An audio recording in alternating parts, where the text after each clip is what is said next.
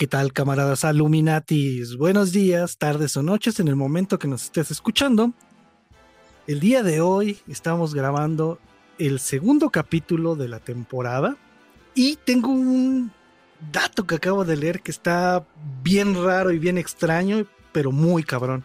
Pero para podérselos contar, primero tengo que presentarles al único hombre que le pidió a los Reyes Magos un VR incrustado en su máscara de los viejitos el señor Tatalaca. ¿Cómo estás hoy, carnal? Bien, güey, algo desveladón, pero bien. ¿Ya estás disfrutando de tu VR en tu máscara o qué pedo?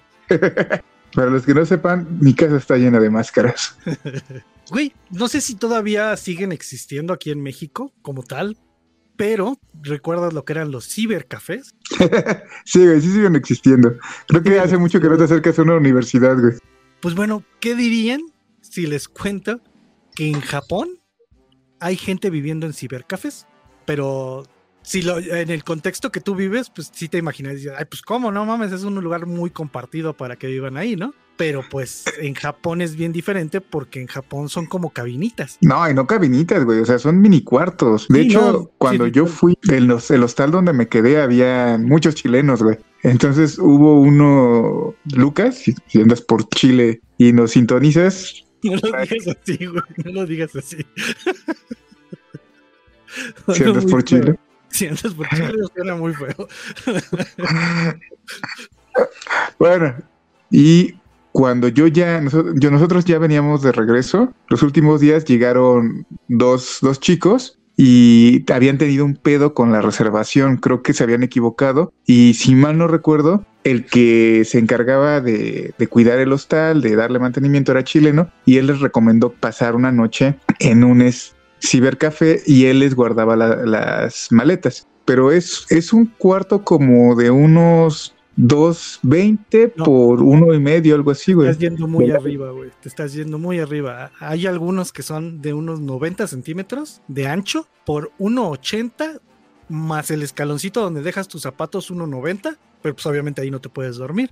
Tiene una, una computadora para que puedas conectarte a internet y déjenle de contar porque eso es todo lo que tiene un cibercafé.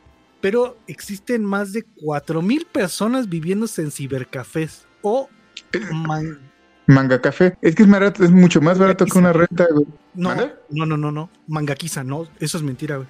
Ah, por ejemplo, si tú haces la cuenta, encuentras mangaquizas desde, desde 1400 yenes y los más caritos, por más chidos, están hasta en 5000 yenes al día.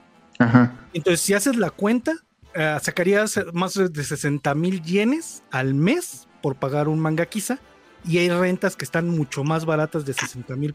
Pero la situación es que la gente prefiere vivir en un mangaquiza, que son los cibercafés, por el hecho tienen más comodidades, como que ya puedes comprar la comida, tienen áreas para que laves, para que te bañes. Y ya incluye el servicio. Cuando tú pagas esto, tú ya no estás pagando ni luz, ni electricidad, ni internet. A menos que los rentes por ocho horas. Los de ocho horas, ahí sí todo va por cuenta de. O sea, tienes que pagarlo aparte. Y, el quien lo está utilizando así, güey, es porque quiere sacarle esos servicios, Ah, no, pero a lo que yo me refiero es que hay muchos japoneses que están viviendo en cibercafés. Es que cuando es muy caro el, el cibercafé, pues pagas ocho horas. Entonces, cuando pasan esas ocho horas, pues vas con tu maletita para afuera y hay un chingo de gente, hay un chingo de imágenes en video, búsquenlas, donde la gente está afuera con su maleta porque no puede regresar hasta en la noche a vivir al mangaquiza.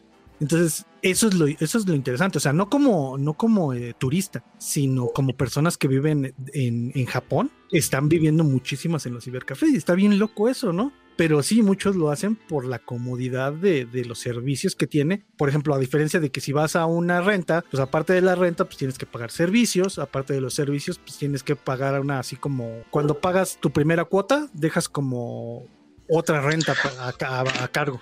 No creas que, que, yo lo entendía como por, ah, sí, los turistas, ¿no? O sea, el mismo chileno le dijo a estos güeyes, o sea, porque ellos les decían, oye, pero ¿qué es eso? No, no, y él decía, no, o sea, aquí los japoneses lo hacen, o sea, es, es una costumbre normal. Y ya los chilenos les dijo, y, y entonces no por, no por ser extranjero nos pondrán peros. Y ese güey le dijo, no, no, para nada. y les consiguió todo, güey, o sea. Sí. Y ya fueron a pasar su noche ahí, pero sí, güey, sí, es algo bien bizarro pero pues está pasando, o sea, también hay algo bien raro, güey. Bueno, no raro, sino cambió todo como, como en muchas partes del mundo. Después de que fue la pandemia, pues estos lugares cerraron muchísimos porque por las normas de sanidad, pues era imposible que la gente viviera en, en, un establecimiento donde compartían mucha gente el espacio, ¿no? Y ahorita hay muy poca gente que está llegando a vivir ahí, pero los mangaquisas que quedaron abiertos están en zonas rojas de, de Japón. O sea, ya está bien peligroso irte a vivir a, a un, a un mangaquiza.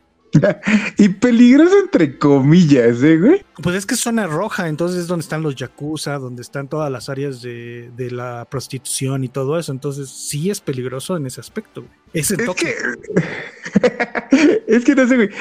Bueno, ya lo hemos platicado, ¿no? Yo, yo soy de la Ciudad de México y donde vivía era una zona muy, muy complicada. Sí, no, me refiero a que, por ejemplo, cuando por el trabajo me tuve que cambiar al Valle de Toluca, de repente pasábamos, pasaba con mi cuñado en algunas zonas, no mames, está bien culero y no sé qué. Yo, sí, nada, pues nada.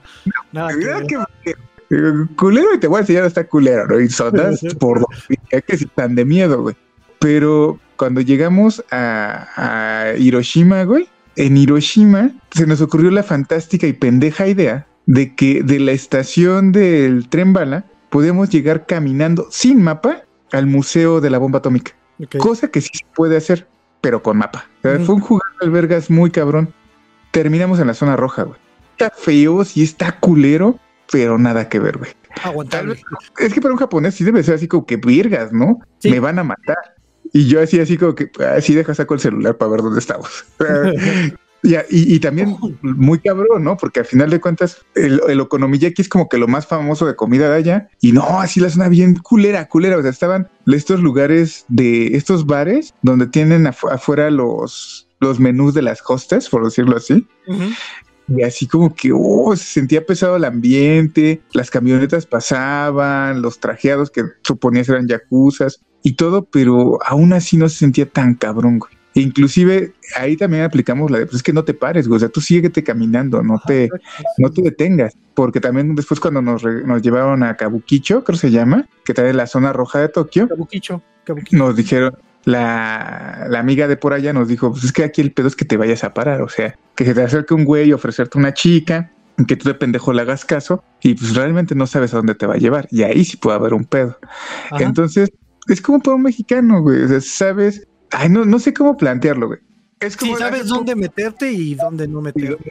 Y, también sabes que, que dentro de todo las cosas van cambiando. Cuando hicimos el, capítulo del ritual de Nesa, que me decías, ¿tú invitarías a alguien a Nesa? Yo sí, güey, porque yo sé moverme en Nesa. Y porque sé que hay partes chidas de Nesa. Y porque inclusive... No. Exacto, pero tú cómo lo... Ajá, y si no sabes, podrías caer en esos lugares. Claro. O también me ha tocado, ¿no? Que de repente llegan amigos extranjeros y, oye, güey, ¿qué quieres hacer hoy? Ay, no sé, güey, ya, ya fui muchas ruinas, ya. Vamos a Tepito. vamos a Tepito. Como muy, muy de un tiempo para acá que todos querían ir a Iztapalapa, güey. Ah, los ah. azules, güey, todos los extranjeros. Quiero ir a Iztapalapa. No mames, como que Iztapalapa, güey. Pues así pasa. Sí, sí, sí, pues no conoces y pues dices, pues vamos, güey. Dicen Los Ángeles Azules que está bien bonito Iztapalapa, pues vamos. Entonces, pues ahí les dejo ese dato, camaradas, si gustan checarlo. Hay muchos videos donde te enseñan cómo es la vida en un, en un mangaquiza, que estaría chido ir a un mangaquiza por todas las comodidades que tienen. Y aparte tiene una sala repleta de puros mangas, o sea, por eso es un mangaquiza. Pues como experiencia estaría chingón, la neta. Para vivir, creo que sería muy incómodo vivir en un mangaquiza. Pues de entrada, si algún día se animan a ir, Japón es de los, de los lugares turísticos más seguros. O sea, de tu primer viaje es como que de lo más tranquilo y más chido que puedes hacer, porque es súper seguro. O sea, esas cuestiones de quedarte en un mangaquiza, lo de un hostal. Yo, neto, neto, neto, yo no me hallaría yendo a Japón eh, gastando mucho dinero en hospedaje. Creo que solo gasté en unos. Sí, sí, les he contado, ¿no? A mis tataranietos cuando me paniqué. Ah, pues cuando estabas hablando del contexto cuando ah, nos quedamos en el hotel, que fue el único hotel chido que, que nos quedamos, que era totalmente tradicional y eh, esa noche dije, ah, qué virgas, de pasar a, de pasar a las literas y los lugares acá bien chiquitos a de repente acá al hotel bien chingón y me cagué de miedo esa noche. Ahí les dejo el dato, camaradas, para que lo chequen. Y si llegan a ir a Japón, pues se den una vuelta por los mangaquis que están chidos, la neta. Y pues el día de hoy, el encargado de contarnos la historia, bueno, más bien que una historia es como, como una plática, ¿no? De la que ya estamos acostumbrados. ¿Va a ser pues, esta dinámica como la de las maquinitas? Ah, que ahorita también, ¿no se viste la noticia del morro de Veracruz? Sí, güey, qué mala onda. Mames, güey, no, yo me quedé que poca madre. Sí, eso sí estuvo bien gacho. Para darles contexto, camaradas, los que no hayan escuchado la noticia, eh, unos chavitos estaban jugando maquinitas, uno de los chavitos pierde, eh, se va a su casa, saca una pistola, regresa a las maquinitas y le dispara al chavito al que le ganó. No, no estuvo muy culero. Sí, está muy cabrón. O sea, la situación ya, ya se está dando de otra manera. Y pues esto le va a quitar muchísimos puntos a las pocas maquinitas que quedaban. Eh, van a empezar a, a caer otra vez. Y, y, nos lleva a otro tema. Este, este capítulo está muy anecdótico, ¿no? Esta, esta, este desmadre de la tolerancia y la frustración de estas generaciones. No manches, junta la baja tolerancia y la frustración con la normalización de la violencia y no Y mames. El resultado. Está cabrón, está Las muy cabrón. maquinitas no son las culpables, pero van a ser las, las principales este, señaladas. Señala. Entonces, pues va, dejemos este amargo trago atrás. Y espera, espera, antes de que empecemos, quiero hacer este esta recapitulación o este retomar el capítulo pasado. Ya vi Canoa, cabrón. ¿Y qué te- No, qué te man. pareció, güey? Está bien chida. Está muy, muy, muy chida. Y yo creo que vale más la pena verla después del capítulo, güey. Exacto, si no la han visto, avíntense a verla después. Si no antes, después, no, con toda la información que viene en el capítulo, dices, no mames, está bien cabrón. De repente sientes así como que el capítulo pareciera como que muy basado en la película, pero no, güey, lo complementa muy, muy chido. Fue una experiencia muy interesante. Son de esas películas que no le invierten casi nada porque no tienen bastante ingreso para. No, bastante Presupuesto. para- presupuesto para la película, pero el, el, el guion es una chulada. Entonces, es de No, las aparte- mexicanas que valen la pena. Y está muy loco, güey. O sea, se vuelve loca en un segundo. La sientes como ese, ese cine clásico mexicano.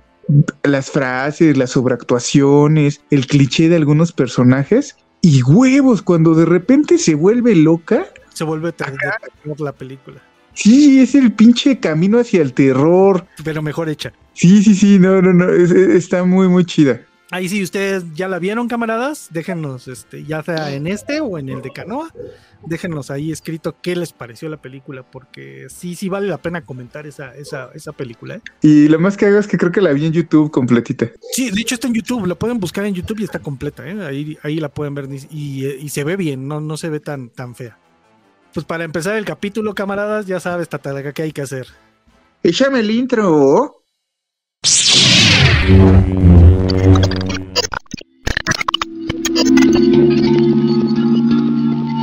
El décimo informe es una regla que se vale del sentido común, la cual especifica que en el momento en el que nueve informes tengan una hipótesis igual, el décimo tiene la obligación de defender la postura contraria e ir en contra de la mayoría, incluso si no está de acuerdo con ella, con la única finalidad de estar preparados ante cualquier eventualidad o alguna situación improbable. La información dada en este reporte es recopilada, expresada e interpretada por los conductores conforme a su visión. Si no estás de acuerdo con este informe, puedes redactar el onceavo, el onceavo, el onceavo, el onceavo.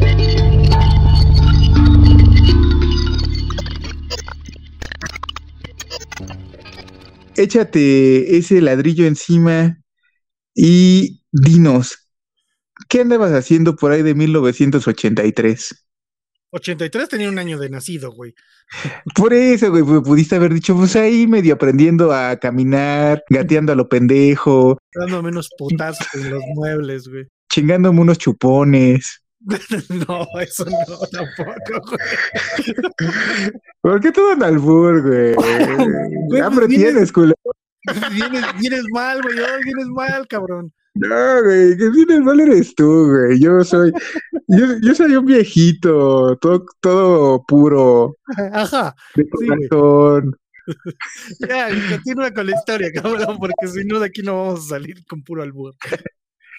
Ok, En 1983, tú tenías un, un añito y yo estaba naciendo por ahí. Ajá. No, Sí.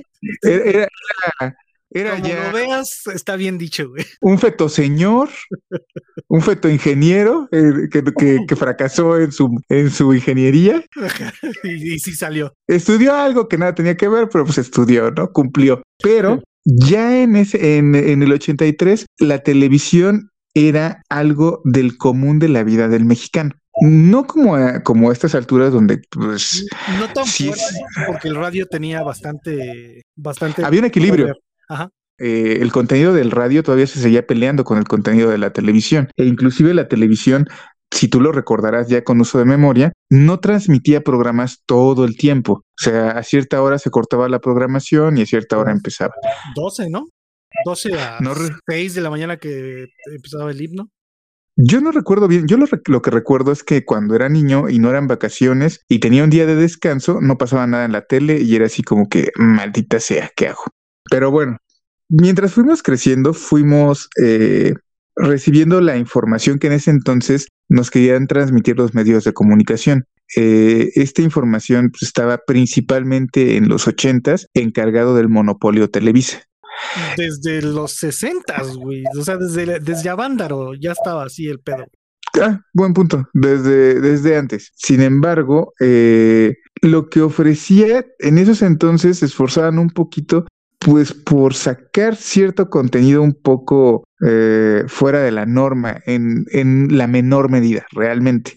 Que Y eran, dentro de... eran pocos los que se aventaban, más bien. O sea, no todos hacían ese contenido, güey. Eran poquitos los que se aventaban a hacerlo. Muy pocos, muy pocos. De hecho, o sea, teniendo en cuenta, ah, cuando hice la investigación de esto, eh, la verdad es de que se me van a ir algunos nombres de los directores de, de ciertos programas que voy a mencionar, pero eh, cuando haces la revisión de su, de su carrera de producción o de dirección en televisión mexicana, es brutal todo lo que produjeron y nada más como que uno que otro chascarrillo ahí que es para dónde vamos. Es importante generar esta delimitación de lo que vamos a platicar hoy. Hoy vamos a hablar de el terror en la pantalla chica de México. Y entendiendo esto como las producciones mexicanas que se proyectaron en televisión, no como los programas de terror que pasaban, que era la duda que teníamos cuando lo empezamos a plantear. Porque si así lo viéramos, pues tendríamos que incluir Dimensión Desconocida, historias extraordinarias. Más Eh, reciente a este. Ay, ¿cómo se llamaban esas que salían en Nickelodeon y todas esas? Le temes a la oscuridad. Ándale, todas esas, sí, este, Alfred Hitchcock. Infinidad, güey, infinidad. Yo recuerdo mucho que cuando tenía ahí de 10, 18 años, los domingos en el 4, güey, Ajá. pasaban La Dimensión Desconocida, Alfred Hitchcock, Historias Extraordinarias y Y el de. Se me fue el nombre, güey, perdón. Misterios sin resolver. Misterios sin resolver, exacto, exacto. Y también había otro programa, no sé si lo recuerdas, que se llamaba Viernes 13, que Sí. era de unos morros que heredaban la tienda de su tío y que en la bodega tenía un chingo de cosas el tío y, y venden todo y resulta que todo está poseído, ajá, y tienen que recuperarlo. Sí, sí, sí, sí. De hecho, ahí salí, de ahí yo creí que era original de ellos. El eh, muñequito del changuito que aplaude con los con los, Con los platillos. con los platillos. Y no, es de este Stephen King ese, ese cuento. Sí, ese, ese viene en el de la niebla, según yo.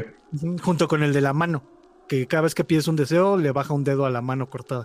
No, güey, ese es un, el de la mano de mono, ese es un cuento clásico de otro güey. No es, No, el- ese no es- es de King. No es- ah, creí que era de Stephen, mira. Ok, entonces, ¿a qué nos vamos a enfocar hoy? Principalmente a, a dos contenidos, pero si les soy honesto, tanto por gusto como por la relevancia que tiene, al final nos vamos a enfrascar en, en un programa que termina siendo todo un mito y una leyenda del México. Eh, Continúes. Nomás quiero decirle a los camaradas que esto es como un regalo porque somos bas- bastantes variados en este capítulo. Entonces te lo pueden escuchar ahorita que va a salir y lo pueden volver a poner en Día de Muertos. Funciona de las dos maneras, ¿eh? Entonces aquí les damos ese regalito. Vamos a empezar con algo bien sencillito. No me voy a llevar mucho tiempo en esto porque creo que me voy a llevar mucho, mucho tiempo en el programa que, que le está diciendo. Pero digamos que podríamos dividir en, en dos, dos espacios o, o dos áreas en específico el terror en la pantalla chica mexicana. La primera lo podemos ver en las telenovelas y las ya en producciones específicas tipo serie, por decirlo así. Haciendo la investigación, la primera que recuerdo, y por eso te preguntaba del 83, es El Maleficio. De hecho, yo solo recuerdo una novela como tal de haberla, si no visto, pues así como que de repente ojearla, de que alguien la estaba viendo y te sentabas a seguirla. Y las demás solo por nombre las ubicaba. Ya cuando empecé a leer como la, la, historia de cada una, dije, ah, me suena, pero no recuerdo haberla visto. Solo hay una que sí dije, ah, esa sí sé cuál es y, y me cae que estuvo buena. ¿Cuál? pues creo que, creo que es la del maleficio. Es que si recuerdas el maleficio, está cabrón porque el maleficio Ahí échenme la mano, tataranietos. No recuerdo ahorita eh, el director, es famosísimo, pero ese director, aparte de que tiene en mil telenovelas dirigidas y producidas, Ernesto Alonso es de los que tiene más telenovelas de terror. El Maleficio es la última, güey. Ah, sí, la o sea, la, la, la primera se llama Las momias de Guanajuato. La segunda se llama Las Macabras, que es una especie como de la familia Monster con dos señoras que son brujas y que tienen un tesoro enterrado en, su mansión y la mansión está llena de monstruos como medio cómicos. No eran brujas, güey. bueno, de, ellas decían que no. La familia era la que les empezó a llamar que eran, eran este, brujas. ¿Tú sí lo ubicas, güey? Sí, güey. No manches, yo busqué un buen y no hay. De esto es, es también un tema bien cabrón. hay mucho material perdido. La recuerdo no porque la haya visto, porque estamos hablando de los ochentas, tal vez. ¿De previo al 83? No, Ajá, los setentas, güey. Sí, no, no, no. Eh, esa no, no recuerdo haberla visto, pero tengo así como la vaga idea de que hubo una retransmisión o algo y, y por eso la ubico más o menos. Y aparte, porque después salió una película basada en esa novela. Ajá, sí, exactamente. Después tuvo una adaptación en película, pero era como de tintes cómicos. Ah, es. Mm. recuerdo, güey. Sí, según yo, por lo que investigué, no, o sea, no era, nunca fue en serio, ¿no? O sea, era un casi un previo a los Monsters, güey. Ya con, con un tinte un poquillo mexicano. Después de ello viene otro programa que se llama Leyendas de México, que también como que retoman La Llorona y leyendas coloniales de la ciudad. Esa no la ubico para que veas, así no la ubico. ¿Cuál es? Yo, yo la neta no ubico ninguna de todas previas al maleficio. La cuarta realmente no recuerdo cómo se llama y la quinta ya es el maleficio. Tiene un dato importante. se llamaba Las Macabras, se llamaba Doña Macabra, ¿no? Doña Macabra, cierto. No manches, me sorprende mucho que lo ubiques. Y también es de Ernesto Alonso, de hecho, las Macabras. Todas las que estoy mencionando son de ese don. De, hecho, creo que fue el, el, único que se aventó como a hacer cine de terror durante, durante esa época. Y pues estamos hablando de en Televisa, cabrón, que ahí... Más que cine de terror, eh, eh, insisto, es, era televisión de terror. Televisión de terror, perdón, sí. Era aventarte, güey, a pedirle chance a Televisa que ya tenía como una programación establecida, que era lo que funcionaba. Entonces llegar a decir, ¿sabes qué? Quiero hacer una novela que hable de terror, de así como bota, güey. Y es que aparte también tendrías que entender que era don novela, güey. O sea, ¿cómo le decías que no a don novela? telenovela, el señor telenovela. Yo le voy a decir don novela, papi, ¿cómo ves? ¿Me la vas a hacer de pedo o qué? Para que las mamás que nos escuchen ubiquen quién es, porque ese es su apodo, güey. El señor telenovela. Don novela. Ajá, bueno, don novela. Aquí hay, hay un dato que, que lo vamos a retomar más adelante y que es bien importante. ¿Cuántos capítulos le echas que tiene el maleficio, cabrón? El maleficio 120 mm, tal vez, 130 capítulos. No, papi. ¿No? ¿Cuántos? 325, güey. y de estos 325, güey, 162 son de una hora. Oye, ¿y, te acuerdas? Bueno, no sé si a ti te tocó, pero salió una película del, del maleficio basada en, en la novela y salía el mismo elenco en la película según yo, hay una novela, un libro del maleficio que salió después de la novela. Y de hecho lo tiene mi mamá. Y ya me mandó la foto para que lo subas y lo pongas en el video. Después salió la película, me imagino entonces. No sé, habría, habría que revisar, pero... salió en el 86. Sí, fue posterior. La novela se estrena en el 83. Pero si estamos hablando de 325 capítulos, güey, y que muchos eran, eran diario. Eran diarios, según yo pero también aquí está bien cabrón. En teoría me parece que ni siquiera se estrena en México, o sea, se estrena en Estados Unidos y de Estados Unidos la pasan para acá justamente por lo que tú decías, porque era un tema que no estaba no estaba dentro de la línea de la novela mexicana en ese entonces. ya hay un consumo de televisión muy cabrón por parte de los mexicanos. Y, y, proponer esto está muy, muy, muy loco porque sale del estándar totalmente, ¿no? Pese a que tiene ciertos clichés todavía de la narrativa de la novela, como esta cuestión del romance, de, de cómo romantizan las relaciones, de los mismos machismos que, que están bien planteados en, en esos entonces de las novelas, el meterse ya con, con temas de brujería y de brujería en, en un aspecto mexicano, ¿no? Porque el prota, eh, según yo, se va a Oaxaca y en Oaxaca este, está la bruja que le hace el paro y que tiene que hacer una... Que tiene que hablando del maleficio? Sí. Ajá. Ok. Eso no me acuerdo chido, güey. Lo que estás contando no me acuerdo chido. Me acuerdo de la trama, güey. Igual y si me pongo a revisarla, de... Güey, Ajá. Es una viuda que, que se casa. Beatriz.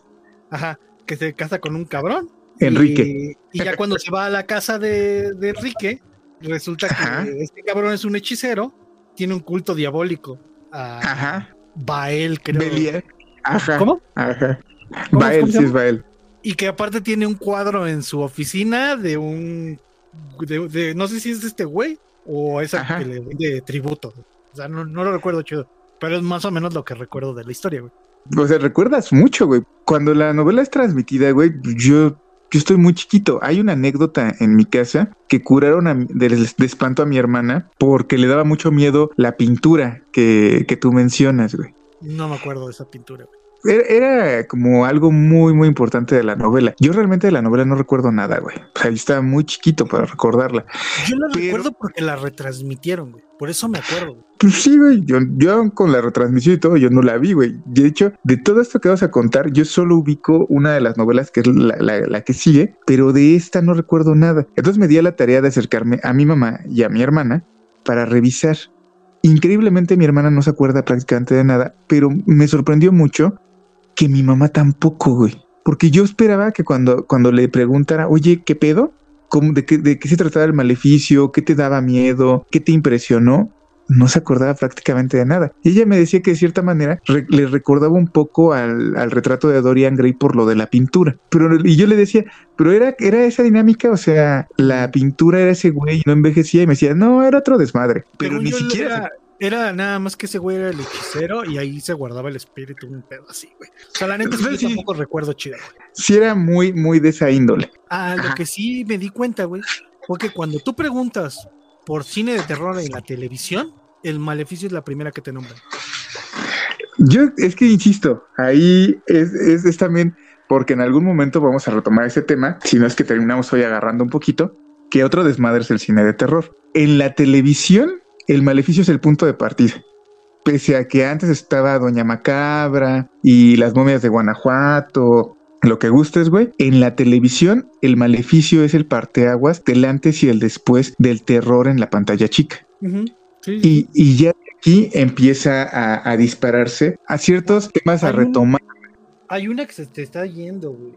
¿Cuál, güey? Otra novela también que estaba locochona, güey. Y de eso me acuerdo nada más de una cosa, güey. Los ojos amarillos. Ah, güey. Es que esa es la que sigue. En el 89 ah, se estrena El extraño retorno de Diana Salazar. Exacto. Esa, me acuerdo solo por los, ojos amarillos. De esta yo sí me acuerdo, güey. Y me acuerdo justo por eso, por lo de los ojos amarillos, que básicamente la novela se trata de, un, de la reencarnación de Diana Salazar. Que es quemada por ser bruja con en la Santa Inquisición y que una bruja dice que ella es la bruja, güey, y la queman a ella. Y entonces es como venganza hacia esa bruja. Sí, pero a final de cuentas, cuando reencarna tiene poderes de bruja, así mal lo recuerdo. sí, porque son los ojos. Ajá, claro. Y de hecho así es como cuando entra en modo posesum, que, que pone sus ojos amarillos y acá la cosa se pone brujil y mueve cosas y hace y se pone acá intensa, ¿no? Entonces, yo no recuerdo, no sé si ustedes lo recuerden, pero yo no recuerdo qué tan buenos eran los efectos de esas novelas o de esta novela de Diana Salazar. No lo recuerdo. Solo recuerdo los ojos amarillos. No, eso es lo único que recuerdo de la novela. Aquí pasa algo bien divertido. Por lo son malísimos, güey. Sí, malísimos. Sí, sí, güey. No, no, no. De hecho, ahorita digamos que este, este pequeño recorrido muy superficial, porque yo creo que si quisieran profundizar más en esto para que no nos lleve tanto tiempo, es muy fácil encontrar contenido que explique más acerca de todo lo que implicaron estas novelas e inclusive como un resumen más específico de la trama, pero que pues bien o mal es un contenido que yo no lo siento tan mío, siento que, que a mí me, me, llamaba la atención porque era siempre he tenido esta atracción hacia el terror. y era diferente. Ajá, y, y, pues de repente, ah, es que es una novela de terror, ah, va. Y, y me acercaba, ¿no? Pero no lo recuerdo tan mío. Sin embargo, sí, no. sí es como parte de la historia de, del terror en, en, en la televisión mexicana. Algo que es importante aquí y que me llama mucho la atención es que de la misma manera, el extraño retorno de Diana Salazar tiene casi 200 capítulos, güey. Sí, no, es que eran famosísimas esas, eran muy, muy comerciales, se volvieron muy comerciales. No, y aparte era una dinámica de la novela del diario, o sea, diario había un capítulo nuevo. Estaba muy cabrón. Y esta novela, yo tengo el dato que está, que quien la escribe, no sé si sea como guionista o como usted les madre, es Mario Cruz. No, y Mario Cruz, güey. Yo cuando empecé a revisar, no sé si sea el mismo Mario Cruz que escribe libros de terror medio fuertes, güey. Yo de Mario Cruz tengo un libro que se llama Niños mutilados en el reino de los cielos. ¡Hala! ya, con el puro nombre, imagínense cómo está. No, está. está. muy, muy pesado, güey. Este, de repente es muy gráfico en cuestiones de abuso infantil. Y es así, oh, es como una patadita de huevos que no, no sé si lo volvería a leer, pero su obra se caracteriza por ser así, muy cruda, muy visceral. Y quienes lo retoman dicen que es un escritor de terror, pero no sé si sea el mismo Mario Cruz, lo cual sería así como un, un dato muy, muy, muy interesante que ese güey haya escrito El extraño retorno de Diana Salazar. Inclusive lo, lo ubican mucho en el Chopo, si eres de México, sabes qué es el Chopo. Si eres extranjero, es un mercado que se pone los sábados, en donde Ajá. podías conseguir cualquier música, punk, gótico, uh, rock. Y de muchas bandas independientes. O bandas eh, que, por ejemplo, sus discos no llegaban a México y que eran sudamericanos, eh, eh, europeos. Ahí podías conseguir esos, esos discos. Estas, estas dos novelas, tanto El Maleficio como El extraño retorno de Diana Salazar, obviamente pertenecían al monopolio de Televisa y obviamente eran transmitidas en el canal de las estrellas, en el 2. De hecho, en el 9 todavía pasaban, pero por lo general eran retransmisiones uh -huh. y esto empezó a pasar como después de los 90, pero realmente el canal tosco de las novelas siempre ha sido el 2. En 1997 le entra al juego TV Azteca y empieza con una novela con Christian Bach que se llama La Chacala, no sé si te acuerdas. No, bueno, me acuerdo del nombre, pero no sabía que era de terror. La Chacala era de terror y de cierta manera no, no recuerdo muy bien la trama, pero me acuerdo mucho del final, que en el final se rompía la cuarta pared y se le aparecía el diablo a Christian Bach y que le decía que, que cómo se sentía de hacer algo así. Y ella le decía, pues no es real, ¿no? No pasa nada. Y él le decía, ¿y si lo fuera? Y si tú estuvieras haciendo algo de algo que pues no conoces, no controlas y que tal vez pues te podría llegar a afectar. No, no creo. Y ya se va el diablo y la deja ahí, güey. Entonces, como que de entrada fue la, la carta de apertura de TV Azteca a las novelas de terror y fue eh, inicio y final. Según yo, TV Azteca jamás volvió a apostar por una novela de terror por una novela. Le acabas de romper, le acabas de spoilear los, el final de una novela a los, a los Illuminati y a los tataranietos. ¿Tataranietos? Güey, ¿cuántos capítulos crees que tiene la Chacala? 100, menos de 100. Güey, tiene 180.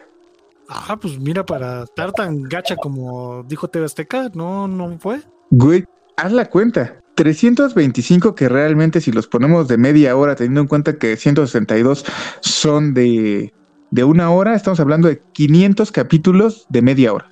196 del extraño retorno de Diana Salazar, casi 700. Y otros 200 de la Chacala, no mames, tataranietos, mejor pónganse a ver One Piece. es casi. Sí, no, y está mucho mejor. Entonces, sí hay más novelas de terror. Sí, yo recuerdo algunas que son como eh, no sé, memorias, recuerdos muy vagos de, de ellas que realmente no sé si las aluciné o existían, insisto, hay como que contenido en YouTube más específico de youtubers con respecto al análisis de, la telenovela en México, lo cual es algo brutal porque la producción de telenovelas es eterna en México y si gustan rascarle ahí, mejor con gente más experta. Yo solamente lo utilicé. Dime, dime. Encontré una que se llama La casa al final de la calle. Ah, chinga. a ver, a ver. por Juan Osorio en los ochentas. ¿Y de qué trata? Eh, cuenta la historia de Leonor y Teresa eh, que llegan a vivir a una casa de la abuela fallecida en Londres, cabrón. Ah, perrísimos. Muy común aquí en México. ¿Tú no tienes familiares londinenses? Oye, cabrón, no mames, ¿no me ves? la pura pinta, güey. Eh, y al momento de morir la, la doña, la, abuelita, pues empiezan a decir que era como que era como bruja y la chingada. O sea, no creo que sea tan, tan, tan de terror, pero tiene como tintes de, este, de este aspecto, güey. Ok, no. ¿Cómo se llama, dices? La casa al final de la calle, producida por Juan Osorio. Oh, y tataranietos, si saben de esta novela, ahí en los comentarios cuéntenos un poquito su experiencia. Y, se, mamaron, güey. Se maman. O sea, los que escriben esto, cabrón, pusieron Mariana de la Noche, güey. Como, como telenovela de terror, que no mamen. que porque tiene tintes de, hechicería y de leyenda. Bueno, más de, de hechicería, de leyenda, güey. De estas leyendas que se van haciendo. Este... ¿Cuál es Mariana de la Noche, güey? Según esto, trata de una morra que siempre está sola porque se le mueren los pretendientes, güey. Qué frío. Esas en mi pueblo se llaman viudas negras, güey, no mames. Se le mueven los pretendientes y casualmente el, pretendiente tiene seguro de vida, ¿no? Sí, ¿no? Entonces, pues no, no, tampoco es de terror, pero pues no mames, échenle un poquito de ganas a, todos esos que escriben que Mariana de la Noche de Terror, no mames. No, mamar. Pues bueno, tataranietos, si han llegado a este punto, yo creo que aquí, quien tenga más de 35 años, de aquí es hemos llegado al hito, a la leyenda. no digas las edades, güey. Güey, me fui bajos, los dos sabemos qué edad tenemos y no estamos cerca de esa edad, ¿eh? Este, yo creo que esta es así la, nuestra carta fuerte del terror. Cuando la ves, está bien mal hechita, pero la nostalgia la hace bien bonita. La hora marcada. Es que, sabes, a lo mejor los efectos y la historia estaban. Bueno, el efecto y, las actuaciones no eran de lo mejor, pero los guiones eran muy buenos, güey. Es lo que tiene. Mazo, mazo, güey. De hecho. Eh, y le, perdón, antes de que sigas, eh, y le empezaron a, intentar, güey, desde la ciencia ficción, el terror, le sí, metían sí, sí, no, y aparte está muy poco contaminado. De entrada también los pinches directores, güey. O sea, aquí es, es algo que, a mí me, vuelve a hacer como este, este eco, que va a decir, es que qué pedo, ¿por qué, por qué estás retomando tanto esto? La hora marcada tiene más de 100 capítulos, güey. sí, sí. Y por lo menos hasta donde revisé, en VIX hay 79, en esta plataforma de streaming. Sí, en VIX. Y aparte, puedes ver los que faltan en YouTube. En YouTube, en YouTube hay muchísimos, güey. Están todos. En YouTube están todos, pero en VIX acá como, como bien trabajados, un poquito restaurados, hay 79. De todos estos, podemos ubicar de entrada varios episodios dirigidos por Alfonso Cuarón, güey. Guillermo del Toro, papá. Del Totoro, por favor. Guillermo del Totoro, entre N, güey. Entre ciento y tantos capítulos desfilaron tanto actores como, como directores. Y del Totoro no solo dirigió, escribió y aparte era maquillista, güey. Sí, sí, sí, sí. En uno de los capítulos es una adaptación de un cuentito de Stephen King, güey. ¿Cuál? El de A veces regresan. Y está dirigido por Alfonso Cuarón, güey. E increíblemente le cagó al del toro, güey. ¿A poco? Dijo, no, esa adaptación está bien mal hechita. Y es un capítulo donde dos morritos se pierden en una feria, güey, que es la feria de Chapultepec. Y en la feria de Chapultepec hay varios, hay unos pandilleros que ahí viven. Y entre estos está el Eduardo Palomo. Y de las escenas más icónicas es cuando están en el carrusel y ahí está parado el Eduardo Palomo. Y al final termina matando uno de los morros. Ok. El cuento de King, según yo, así se llama. A veces regresan. pero este fue de los capítulos más, más, más recordados de la, de la hora, de la hora marcada. Y aparte de ello, estamos hablando de, entre el 80 y el 90 cuando este capítulo sale, güey. Una adaptación mexicana de un cuento de King, güey. No, 88 a 90 fue la hora marcada, ¿no? ¿O en qué año salió? Sí, sí, más o menos. 88 a 90. Algo que es, que es bien importante a retomar. La hora marcada no se transmitía a diario, güey. No, era cada ocho días, ¿no? Los martes a las 10 de la noche. Ajá, exacto. Bueno, ahorita ya todos conocen a Guillermo del Totoro así haciendo las películas que hace y que se mete mucho en esta parte de la producción de la, de la película en cuanto a maquillaje y todo esto. Si quieren ver cómo eran los inicios de Guillermo del Toro, véanse el capítulo de, me parece que se llama Escuela de Jovencitas o Academia de Jovencitas, algo así, así les aparece. Si lo ponen de esa manera, aparece. Eh, que trata de una gitana que se supone que lee las manos y hay una muchacha que se va a ir con su novio, se dedican como a poner ballet, cosas así. Entonces cuando se la lleva, la meten a una casa para que le lean la mano, pero hay puras viejitas. Entonces la chava esta cuando entra, pues le empiezan a leer la mano. Las viejitas empiezan como a tratar de ayudarla y ven que el novio ya está afuera y lo ayudan a que entre. Cuando entra, ve que está la gitana, muy joven, porque ya estaba vieja la gitana, y está juntada con una viejita. Le dice, hola Gerardo, ¿cómo estás, mi amor? Y el otro así, no, señora, perdón. Y la saca. Entonces, como que les chupaba la, la, juventud y se la quedaba. Pero en ese capítulo, Guillermo del Toro hace todo el los maquillajes. Ah, ok, ok. De Guillermo del Toro, inclusive, hay capítulos perdidos, güey. ¿A poco? Uno se llama Invasión y el otro se llama Caminos del Ayer. El de Invasión es uno que se supone que es una familia y que ven caer algo. Ese ya lo vi. Ajá. Sí, sí, ya sé cuál. ¿Dónde lo viste? En YouTube. Se supone que no existe, güey. Se supone que son unos extraterrestres. Ellos y son este... ¿Quiénes? Los que la historia, la, la historia básica de, los artistas que empiezan a salir del principio, ellos son los extraterrestres y los que llegan en una nave espacial son terrestres. No me acuerdo si es ese entonces. Porque esa es la que está en YouTube. No sé si estemos hablando de la misma. Habría que revisarlo. Y no sé si en YouTube también esté el, el capítulo de Ogros. No recuerdo, no recuerdo haberlo visto. Yo cuando yo según yo, el de Ogros era de Guillermo del Toro, pero resulta que es de Cuarón. Y de ese capítulo yo no recuerdo haberlo vuelto a ver, pero yo recuerdo cuando lo vi, cuando pasaban la hora marcada, que es de una morrita que vive violencia familiar y su papá le pega y la maltrata bien culero y retoman como el cuento de Juanito y las habichuelas. Mm. Entonces, en las alcantarillas hay un ogro, la niña se empieza a ser amiga del ogro y el ogro cuando ve que su papá la maltrata sale de la alcantarilla, mata al papá y se lleva a la niña. Que si lo, ven de esta manera, si escuchan la, descripción que estamos dando... Se escucha muy del toro. No, y aparte del toro dirías, ¿de qué serie gringa está sacando eso, no? Porque es como la temática gringa que tenía en esa época. Pues yo lo veo más como. A mí se me, se me figuró a Del Toro por esta cuestión de, del pacto que hace con los monstruos que él dice, ¿no? De yo escribir y hacerles películas y ustedes dejen de asustarme, ¿no? Y que desde entonces se volvieron sus acompañantes y pareciera como algo del estilo, pero resulta que se adecuaron y resulta, se supone que no es tan conseguible.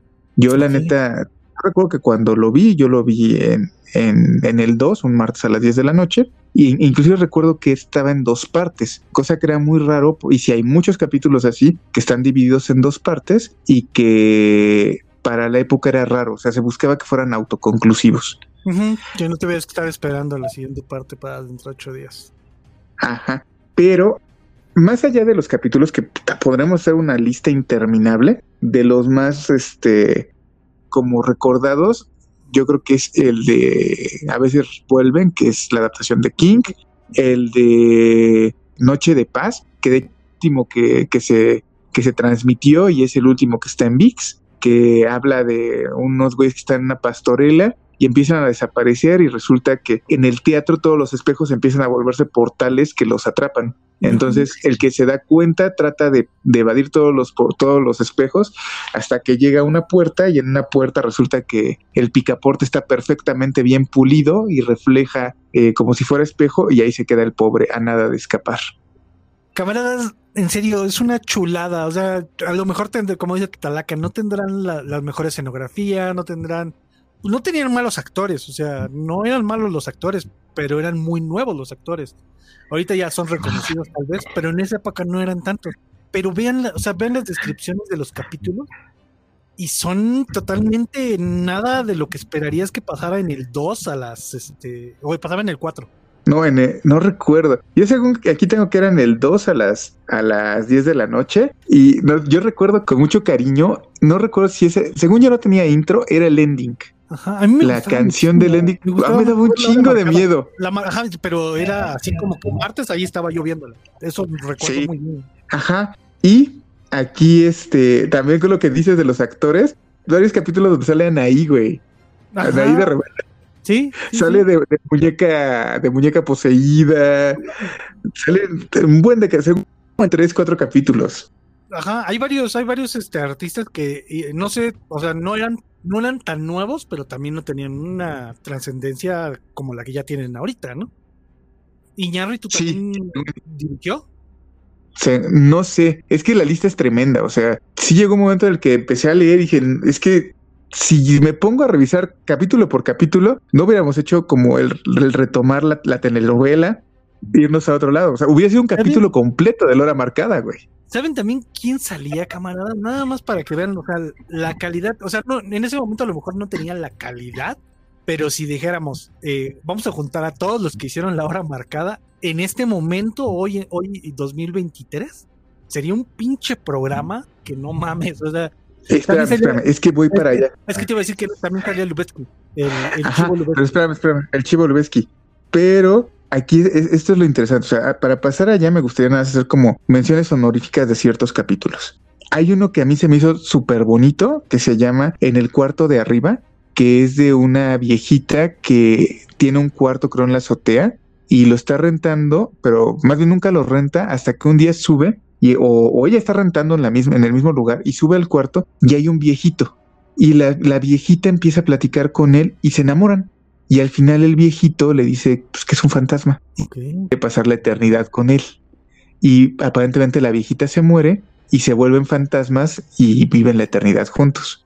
Yo cuando lo vi, se hizo así lo más tierno que vi en su momento. Y años después leí un cuento de Ray Bradbury que se llama Expreso de Medianoche, no, es una película. Ya sé cuál dices. Es, de un tren, güey, que es una enfermera que va en el tren y que hay un, hay un que se está muriendo y le dicen que, que vaya a ver qué tiene. Y la doña le dice, yo sé qué tienes, yo sé quién eres.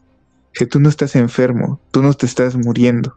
Dice, el pedo es de que vas a desaparecer porque ya no creen en ti. Y resulta que el don es un fantasma, güey. Y que está muriendo porque la gente ya no cree en los fantasmas. Y la doña de repente lo lleva con los niños del vagón y les empieza a contar cuentos de terror y los niños se cagan de miedo y el don recupera fuerza. Ajá. y le dice que, a dónde va. Y le dice, pues voy a, no, creo que iba a Inglaterra o algún lugar de Europa súper viejo donde todavía había castillos donde todavía la gente guardaba un poquito de miedo a, la tradición, ¿no? Y pasa algo muy similar. Está súper bonito y me recordó mucho a, ese cuento, ¿no? Hay otro que se llama El último metro con ah, Carmelita No, esa, me está. Pero, ¿sabes? No es el terror de que te asusten, es el terror que se vive. de, leyenda urbana. Sí, sí, es el terror que se vive a diario. Y que si lo pasas al día de hoy, es el mismo terror que se está viviendo porque están secuestrando a la gente de esa manera. Entonces dices, ay, cabrón. Güey, güey, ¿te acuerdas, del capítulo? Porque si te acuerdas, tú cuéntalo, güey, para que yo me caiga corto. Cuéntalo, cuéntalo. Trata de que Carmelita Salinas está buscando trabajo. No, eh, le llegó una carta para que arregle un pedo legal, pero tiene que ir a una oficina de gobierno. Entonces llega temprano y, y, pues no la pasan hasta que hasta que dan las 3 de la tarde. Entonces cuando ya logra pasar ahí a la oficina, le dice este güey, pues mire, es fácil arreglar su problema, pero mañana la veo aquí a las 8 de la mañana, señora. Y de, no mames, pues si llegué a las 7. Y le dice, no, pues es que ya son las 3 y ya es la hora de la salida. O sea, burocracia total como, de, como es en las oficinas de gobierno en México, ¿no? Y como en Latinoamérica, me imagino, porque no, no es algo exclusivo. Y cuando sale de la oficina, ya no hay nadie. O sea, ni la secretaria que estaba afuera, las personas que estaban esperando, ya no hay nadie. Se queda solo, o sea, así como si hubiera entrado en un limbo de, de que ya solo está ella. Porque este güey que estaba con ella se mete a una oficina dentro de la misma oficina y ya no logra sacarlo. Entonces cuando sale ya no hay manera de salir de la de la de la oficina gubernamental hasta que encuentra a un compa que es el, el, el que limpia y le dice, ¿y usted qué hace aquí? Le dice, pues yo que salí a las 3 y ya cuando salí ya no había nadie, que la chingada. Y entonces este güey le abre una puerta y le dice, pues sálgase por aquí. La, saca por la puerta, que son las escaleras de, emergencia. Y cuando quiere volver a salir por la puerta porque le da miedo, porque está muy oscura la, las escaleras, ya nadie le abre, ya no hay nadie del otro lado. Entonces empieza a bajar las escaleras con un miedo y dentro de, del el espacio de las escaleras encuentra dos tipejos, uno que viene por la parte de arriba y uno que viene por la parte de abajo. Y así como que no mames, ¿qué me van a hacer? Y ya valió más. Ajá, sí, sí, sí. Si te pones a pensarlo, es un terror muy real, güey. O sea, no es un terror sí. que, que no es un fantasma, es algo que de verdad te puede pasar, cabrón. Eso es lo que te da más miedo. Entonces estos güeyes le quitan la bolsa, le quitan el dinero, le quitan todo y la meten a la parte más baja del edificio que son como las calderas, y dentro de las calderas hay un hoyo que te mete todavía más abajo del edificio. Entonces cuando llega la meten en una oficinita y toda derrumbada, y un güey le dice, aquí quédese, que, pero es como, como extranjero, se le nota el acento como, como que aprendió a hablar español con los huevos, cabrón. Y este, y le empieza a decir que se tiene que quedar ahí, y luego la lleva con unos doctores y los doctores le dan dinero a este güey y le dice, la última, la última no aguantó y así como, no mames, como que no aguantó, cabrón, pues ¿qué me quieren hacer? ¿no? La Carmelita, me cae que la Carmelita Salinas, que paz descanse, se rifó bien cabrón en, ese, en esa actuación, güey. Ajá. Y, y, el chiste es que la llevan hasta, hasta un doctor, la acuestan en un quirófano y ya no se ve qué le pasa, güey, pero pues todos sabemos qué es lo que le pasó. Y la que le empiezan final, a sacar los órganos. Uh -huh, los niños, los hijos y el esposo están así. Es que mi mamá no ha llegado. Y ya, ya, ya fue, ya pasó el último metro. Y mi mamá no llegó. Ese capítulo, no sé a ti, güey. Yo lo vi, yo lo vi, o sea, yo lo vi transmitido. Yo algo de lo que puedo presumir, güey, uh -huh. es que mi mamá fue muy poco adultocentrista con nosotros. Yo creo que lo que más, lo único que más le daba miedo a mamá era como el sexo. Y sí tardó un poco en hablarnos de ello pero el terror, no mames, y la violencia fue así como que esto es así y así y así. Y yo recuerdo que ese capítulo, yo de niño no entendí qué había pasado, güey, pero me dio mucho miedo y me sentí muy mal de los morros que decían, es que ¿por qué no llegó mi mamá? Ya pasó el último metro. Yo no, yo no recuerdo todos los capítulos, pero me puse a verlos y ese en especial me dio muchísimo miedo, güey. Sí, güey. Es un terror muy real, muy táctil, o sea que puedes tocarlo, güey. Eso es lo que da más Está muy cercano. Y que si pero te ahí retomamos... son las cosas que están pasando el día de hoy. Sí, no, pero ahí retomamos lo que tú estabas diciendo, güey. La hora marcada no era solo terror, no era terror fantástico nada más. El, el, el relato, el cuento, de, el capítulo de Noche de Paz, estamos hablando de ciencia ficción, güey. El de los marcianos que estoy diciendo es ciencia ficción y hay una película que tiene ese mismo, esa misma idea. Ajá, ese mismo argumento lo tiene una película gringa, güey, que salió hace como cinco años. Y dices, no mames, Ajá. esos güeyes lo hicieron en los ochentas. Y también este terror más real, más que tiene que ver como con la leyenda urbana, hay con una, la realidad que vives. Hay una, hay una que se llama Yo no me llamo Javier. Ah, sí, sí, sí, la Y habla de una, de un asesino serial. También sí. es un terror muy real, güey. Hay uno que se llama No Retornable y es de un asesino serial que cambia el cuerpo con un ruquillo, pero resulta que están como, como relacionados y el asesino serial no sabe. Entonces, cuando de repente empieza a desenvolver la historia del ruquito, se empieza a volver loco de que está bien loco el pedo. Ya solo para terminar este punto y empezar a. Algo de antes de que termines, no todos los capítulos estaban hechos por Iñárritu, por Del Toro, por este por Cuarón. Había muchísimos directores y muchos de los, de los capítulos que le estamos platicando no eran ni siquiera de los tres más conocidos. Aquí es bien importante, güey. Hay muchos capítulos por directoras que actualmente son escritoras. Realmente te digo, ahí ya les quedé mal, pero por lo menos hay uno de Marta Alvarado Carcaño, que es guionista y que también tiene otras cuestiones así medio chidas, que es de los que a mí más me dieron miedo porque es una muñeca, güey. Entonces, puta, los juguetes en esa época embrujados, güey. No mames, güey. No, no, no podía dormir, güey. Esas pinches pelonas que entrabas a un cuarto y sentías como te seguían las mendigas. No manches. Un capítulo que dirigí esta señora me dejó sin dormir como cuatro días, güey. Sí, sí, así que es muy chido. Solamente puedo hacer una mención honorífica muy personal. Hay un capítulo que se llama Volando como pájaros. Ese capítulo yo creo que me quitó el sueño como 15 días, güey. O sea, tal vez no de no dormir, pero sí despertarme muy espantado. No sé por qué, güey, cuando lo volví a ver no me generó tanto miedo, pero es un capítulo de un, un don que parece que lo persigue el espíritu de su hermana que se cayó de una azotea. Pero ya después te explican que aparentemente el, no se cae sola, la tira el morro. Y la morra lo persigue y lo que busca es tirarlo de, una misma altura para que se muera. Y que inclusive el don no quiere vivir en departamentos en el segundo o tercer piso por, por ese miedo, porque en las alturas se le aparece la morrita. Y para mí fue así de, de los más, más, más pinches aterradores. Ahora, es que esto ya tiene que ver con la estética. Todos los capítulos salía una Catrina. Sí, una mujer de negro. Ajá, la, era una Catrina, era una, como una viuda, era la Catrina de Posadas, güey. O sea, era una mujer. pintada, güey, ¿sí? No, pero era, esa, era esa alegoría, güey. Era esta mujer con el, con el sombrero grande, pero era una Catrina, güey. Todo vestida de negro. No sabías que era, que era la muerte. Ellos le llamaban la mujer de negro. Ajá, pero era una Catrina. O sea, tuve la Catrina de Posadas, este vestido negro de luto con este sombrero de ala ancha y el velo colgando del sombrero es la Catrina, solo que no está pintada, ni es una calavera, sino es una mujer ultra guapísima, que siempre es diferente la modelo en todos los capítulos, pero que tiene esta indumentaria del vestido negro con el velo negro. Es una Catrina, es la muerte, pero se presenta en todos los capítulos. había veces que no la veías, había veces que estaba como escondida, había veces que estaba sentada en el mismo sillón. Por ejemplo, en el de Carmelita Salinas, cuando está en el cuarto donde está esperando a que se la lleven, ahí está sentada junto con el doctor. Sí, de hecho era parte de, o sea, no era un personaje. Sí, ¿no? Tú sabías que se aparecía y se aparecía como, como alguien que nadie veía estaba entre la multitud, estaba al lado del doctor, estaba en algún lado, pero no estaba, no, nadie la veía, era... Rompía la cuarta pared porque solo nosotros sabíamos que estaba ahí, los actores se supone en teoría que no sabían que estaba ahí. Bueno, no los, no los, actores, sino los personajes. Y esto nos lleva inevitablemente a esta cuestión estética. En todos los capítulos se muere alguien porque por, por eso estaba la muerte presente en todos los capítulos. Las constantes dentro de la, de la, de la hora marcada era eso, la Catrina y la muerte.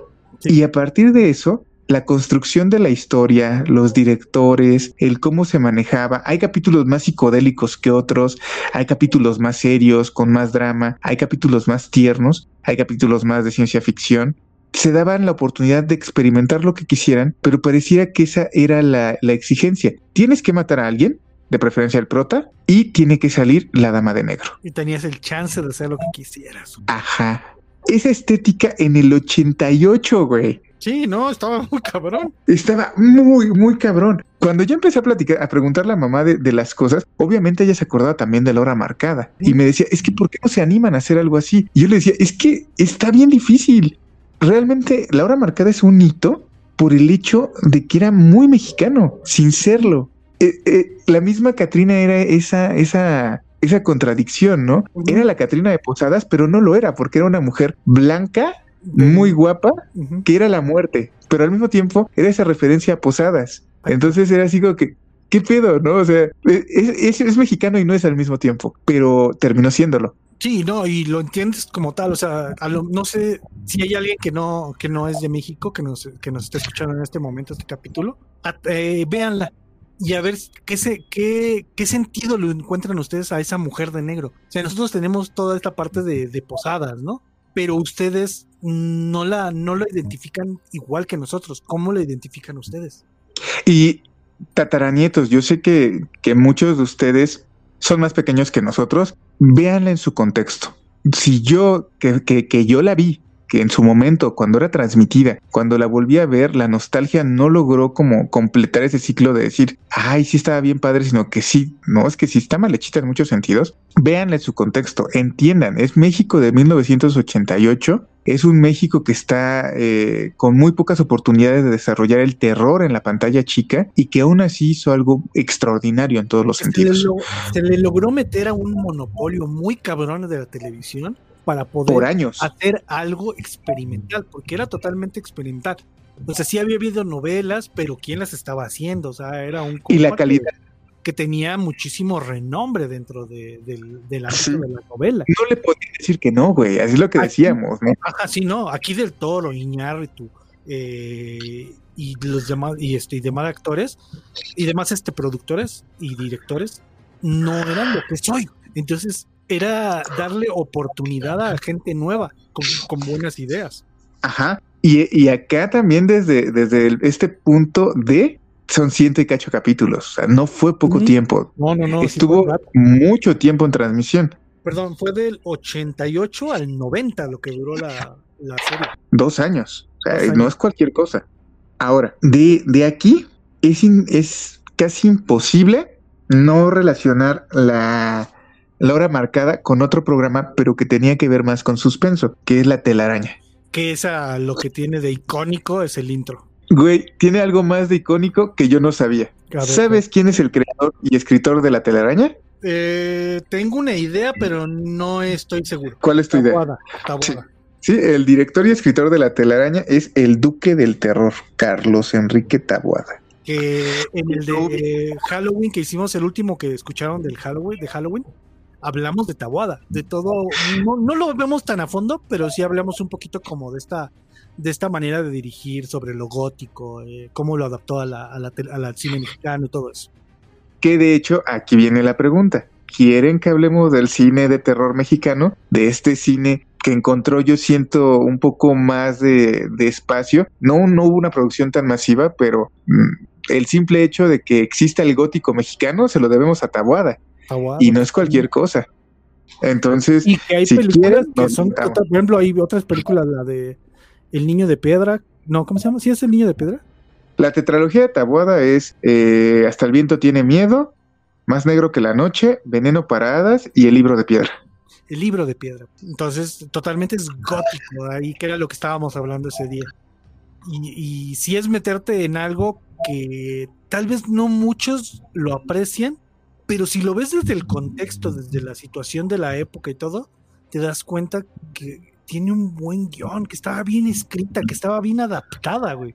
Pero fíjate que la telaraña, yo le tengo, yo sí la, la llegué a ver varias veces. Yo también, pero no era como Pero- mi- hit. no- ajá. Y, y hasta ahorita que empecé a leer un poquito de- del desmadre, cómo se construyó, la telaraña sí al final terminaba teniendo como moraleja, güey. Sí.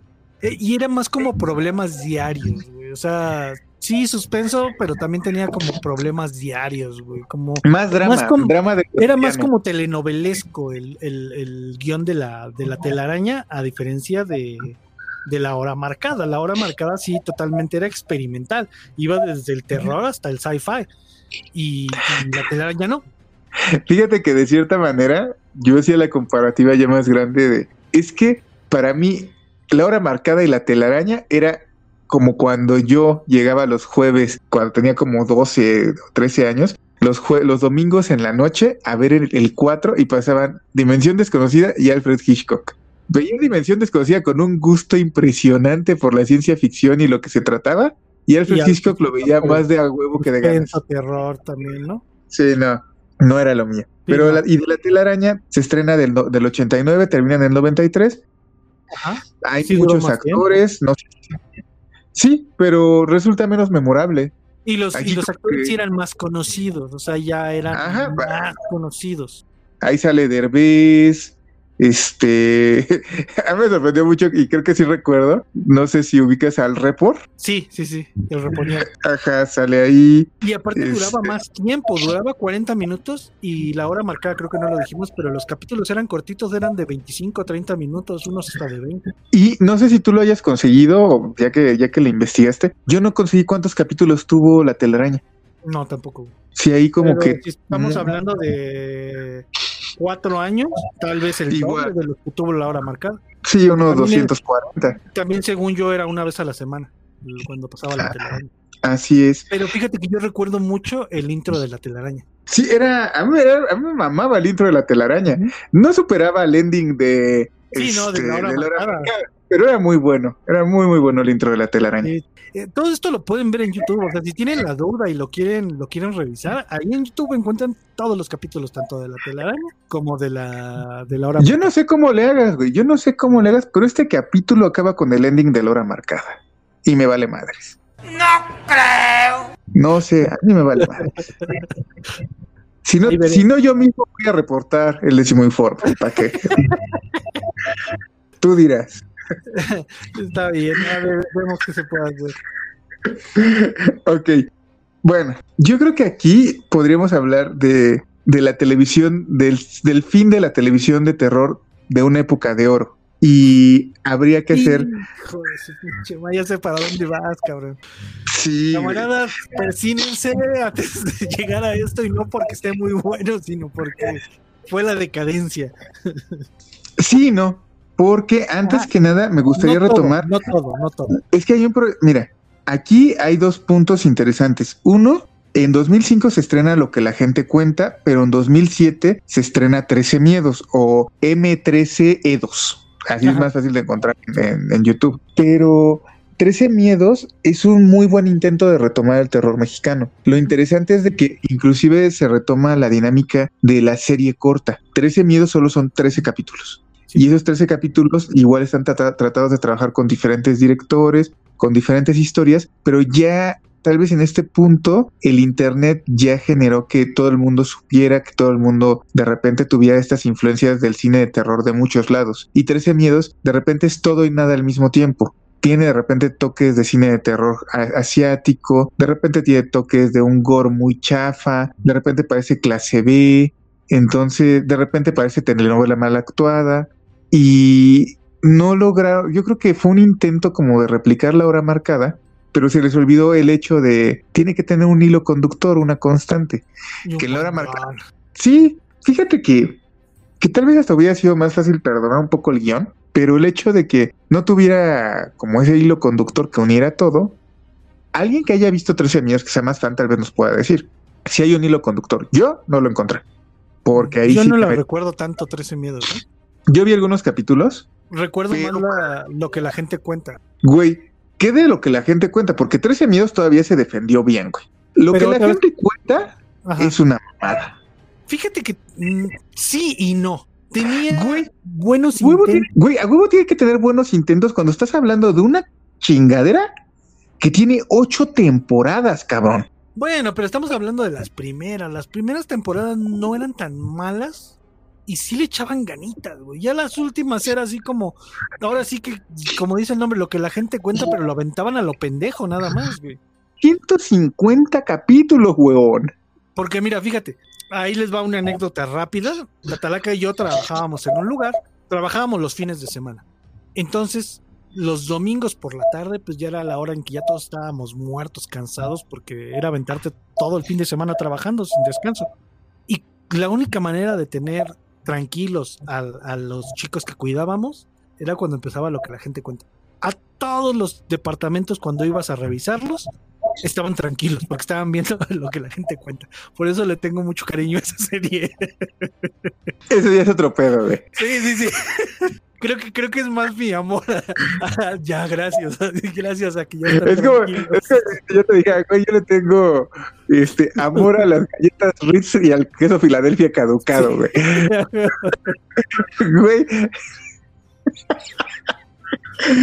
No es que sea chido, es que con hambre hacía el paro, pero no estaba sí, chido. Sí, sí, sí. Creo que lo vi más por otro lado que porque estuviera chido. fuera de, o sea, ya fuera, fuera de, de cotorreo. O sea, al principio sí tenía buenos intentos. Las primeras dos temporadas tienen buenos capítulos, pero no sé qué les pasó. Las primeras dos temporadas son como 40 capítulos, güey. Son 250, o sea, 200 capítulos están culeros y 40 son buen 40 intento. buenos. No, no están buenos, güey. Son buen intento. Es otro Mm, pedo. Sí tenía algunos buenos que sí, sí decías, ay cabrón, está chida la historia. Cuatro. Pero había unos que sí decías, no mames, ¿qué es esto? ¿Qué estoy viendo? Me voy a sacar los ojos, cabrón. Perdí Güey. media. ¿Cuánto duraba? ¿Cuánto dura? Media hora cada capítulo. Perdí media hora de mi vida, cabrón. Güey, es la decadencia. Eh, Ya de ahí está esto pa' chingar a su madre. Ah, no, pero antes de eso te está saltando algo, güey. Antes de, de lo que la gente cuenta, te saltaste uno, güey. No, no, no, no, allá voy. A ver, dime. No, pero no, no, no era del 7, era del 4. ¿Cuál, güey? No empezó como de terror, pero terminó un poco de terror, güey. El de duro y directo, güey. Duro y directo Ah, no. al final se empezó a transformar en un poco de terror, güey. Y ya iban a casa. Esto era de. Miami, ¿no? Ah, no. Duro y Sí. directo era los hermanos Brennan. Los gemelos. Ah, llegó un momento en que esa, esa chingadera de programa empezó a meterse con el terror, güey. Supongo que esa chingadera fue el precursor Sí, exacto. la- ¿Qué vas de a la- lograr ahorita? ah, de la abominación de extranormal, güey. Qué puta madre, güey. O sea, si, si hay alguien que nos esté eh, este, escuchando del programa, oigan, no mames, tantita madre, en serio, había veces que se pasaban de lanza, güey. Había veces, había todo veces. el tiempo, todo el tiempo se pasaban de pendejos, oigan. Y, y hoy en día, y hoy en día creo que uno de los, pues creo que era reportero, no estoy seguro si era reportero o era de los que dirigía el programa. Tiene un programa de YouTube, güey, y es la misma chingadera, güey. Ajá, así es. Sí, Yo no yo podía aguantar, güey. O sea, entre sus mediums. No, no, no, no, Dios mío, era, era lo más chafa que he visto, güey. O sea, De Yo creo que- un, ru- un ruido y era un güey que había hecho un putazo atrás. ajá, sus psicofonías todas mal hechas y actuadas. Eh, eh, ¿Sentiste eso? Sí, sí lo sentí. Ah, sí, que fue? Me eché un pedo. Ah, es un pedo paranormal. Sí, no, no, no. O sea, quien diga que Extra Normal era un buen programa, díganme dónde nos vemos para rompernos la madre, porque no, no, no, en serio, no. Para darle de bastonazos. Oye, ahí sí habías perdido, duraba como dos, tres horas, ¿no? ¿Cuánto duraba esa madre? Era larguísimo, güey. Yo me acuerdo que, obviamente, Sí, o sea, ves, ah, es de terror. Me gusta el terror. A ver qué es. No, no, no era de terror, era de fantasmas. Bueno, güey, lo que fuera, era, era paranormal, extra normal. Querían ser hasta fantasmas, güey. Ajá, y ya yo, yo dije, ah, no mames, ah, no mames. No mames. Eh, en, la- en- en- en el contexto del mexicano hay muchos tipos de no mames. Y aquí te ibas desde el no mames de no mames, de que es de terror, al no mames, cabrón. ¿Qué, qué es eso? Pero yo me acuerdo mucho que, que eso que dices era eterno, güey. Yo creo que una vez llegué, creo que a casa de mis tíos lo estaban viendo y yo, ah, órale. Ahí fue el primer no mames. Después dije, "Ay, esas son mamadas. Y alguien fue, ¿quién va por la comida? No, pues yo voy, güey, ahorita regreso. Y, fui, me hice pendejo, creo que hasta me eché una cáscara de básquet, regresé con el pollo frío. Y Seguía cuando regresé, seguí extra. y, ¿Cuánto dura esa mamada? Sí, sí, se llama. Y nadie sabía decir, güey. No, no sé, ya quítala. Yo creo que esa es parte del limbo, ¿no, güey? Había un gran limbo ahí que, que era el que dejaba el programa por mucho tiempo, güey. No sé, no, no sé. Yo te puedo decir que tal vez aquí estoy siendo total y absolutamente subjetivo porque la neta jamás vi un, peli- un, un episodio completo. No, yo tampoco. No, no lo aguantaba, no lo aguantaba. No, no, no. Vamos a cerrar este, este podcast, este capítulo. Yo Con- creí que a este mal trago con extra normal. Tratar de, de cerrar este mal trago de, de la norma. Hace poco hubo rumores de que iban a intentar adaptar nuevamente la hora marcada. Uh, Y que si estaba invitado Guillermo del Totoro, ah, no. Ojalá, güey. Chivo y Cuarón. Pero, pues, quién sabe, güey, porque. No, pues ya, ya, ya para la, la calidad de. Y barato no cobran, güey. Ay, a lo mejor dirán, te hago un capítulo, te escribo un capítulo y tú adáptalo. Por el, el- a lo mejor el, la- el sentirse esta nostalgia de, de haber sido un programa de donde salieron en México. Ajá. Porque no hay mucho donde ellos hayan salido aquí en México. Bueno, ahí también tendríamos que entender que tanto se acercaría Guillermo del Toro a grabar en México. Porque ya sabes de que desde lo que le pasó a su papá, ese güey es muy meticuloso y muy a cuentagotas el tiempo que se queda en México por el desmadre que pasó.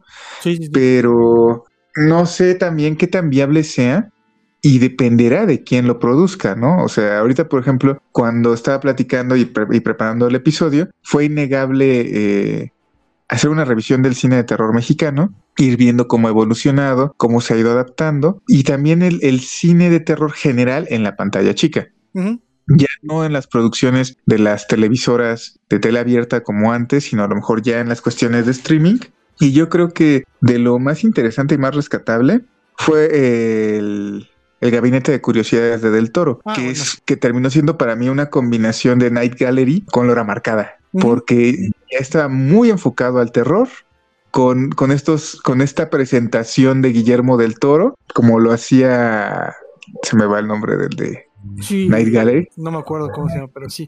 Bueno, como todo este formato que también tenía, por ejemplo, este Dimensión Desconocida. Según es el mismo. sin- ajá, Misterios sin resolver, que es como el presentador te va diciendo eh, de qué trata el capítulo y ya te manda a que lo vea. Es como, como un modelo de, de programa que, que hacían en, en Estados Unidos en los 70s, 80s. Sí, sí, sí, sí. Eh, Te iba a preguntar que dejamos fuera una que como tal no es terror, pero es este terror, este terror eh, táctil, el que podemos ver, el que podemos sentir, el de mujeres Rod asesinas. Serling. ¿Eh? Rod Serling, güey. Rod Serling es el Ah. de Ok, ok. el de Galería Nocturna y el de Dimensión Desconocida. Ah, buen punto. Mujeres asesinas. O sea, no, no es de terror como tal, pero es Pero sí este- entraría. Ajá, es este terror diario, este te- terror que puedes tocar, al que, al que te ves enfrentado muchas veces eh, al día, eh, día tras día, y que, que son historias de, de una señora que como la, tra- la trataban muy mal, un día decide matar a su esposo, lo, lo, lo corta y lo mete en tamales y los vende güey, a la gente. O sea, ese es un terror latente totalmente, güey, que te pueda pasar diario, güey, que no sabes qué es lo que sucedió. ¿Tú cómo verías, o sea, esta cuestión de mujeres asesinas, cómo lo verías ahorita en esta actualidad con respecto ya a, a una visión un poquito más feminista del asunto? Mm, a ver, otra vez, no entendí tu pregunta, güey. Sí, güey, o sea, mujeres asesinas sale en un contexto en el cual como que se plantea, y las mujeres también matan. O sea, era, era una visión muy, es, muy cliché de la mujer. Y de repente este Mujeres Asesinas es justamente esta visión de, y las mujeres también matan. Entonces, es, es un poco extraño de repente en este contexto eh, ver, ver un programa como muy enfocado en, y las mujeres también matan. Es que eh, no sé, güey, yo no lo entendía de esa manera, güey. Yo lo entendía más el por qué matan, güey. ¿Qué las lleva a matar, güey? No tanto el que también matan. ¿Sí me explico, güey? Que sí, güey, sí, sí, sí te entiendo, pero creo que tendría que ver la serie más a fondo. Yo también no estoy opinando mucho desde, desde dos capítulos que vi. Son más, quiero creer, ¿no? Sí, sí, y te digo, yo lo entendía por eso, güey. O sea, es más como, ¿qué las orilló a matar, güey? Pero tú sí lo viste completo. Yo creo que vi una temporada. La primera temporada tal vez fue la que vi y un cacho de la segunda tal vez. No sé si haya más. Ay, sí no investigué. Sí, sería interesante ver. Yo creo que sí forma parte de todo esto, ¿eh? Sí, porque sí es un terror como el que estamos hablando del de Carmelita Salinas, ¿no? O sea, el de Carmelita Salinas es el terror de, de algo que te puede pasar, güey. O sea, no es algo que te puedas decir, ah, es que vi un fantasma, la chingada, ¿no? Es algo que en realidad, pues sí está. Y, y, por ejemplo, ahorita lo puedes ver en las noticias, güey, a, a la, a la chica que secuestraron en, afuera de los, de los, de los baños. Y, Sí. y, y dice, si haces una historia de eso, es terror, güey. Es como lo decía eh, el director de, de Canoa. Es una película de terror, güey. O sea, no, no como tal es que, que haya monstruos. que- o sea, el terror al que estamos acostumbrados sobrenatural.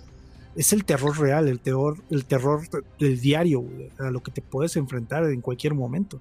Sí, sí, definitivamente sí.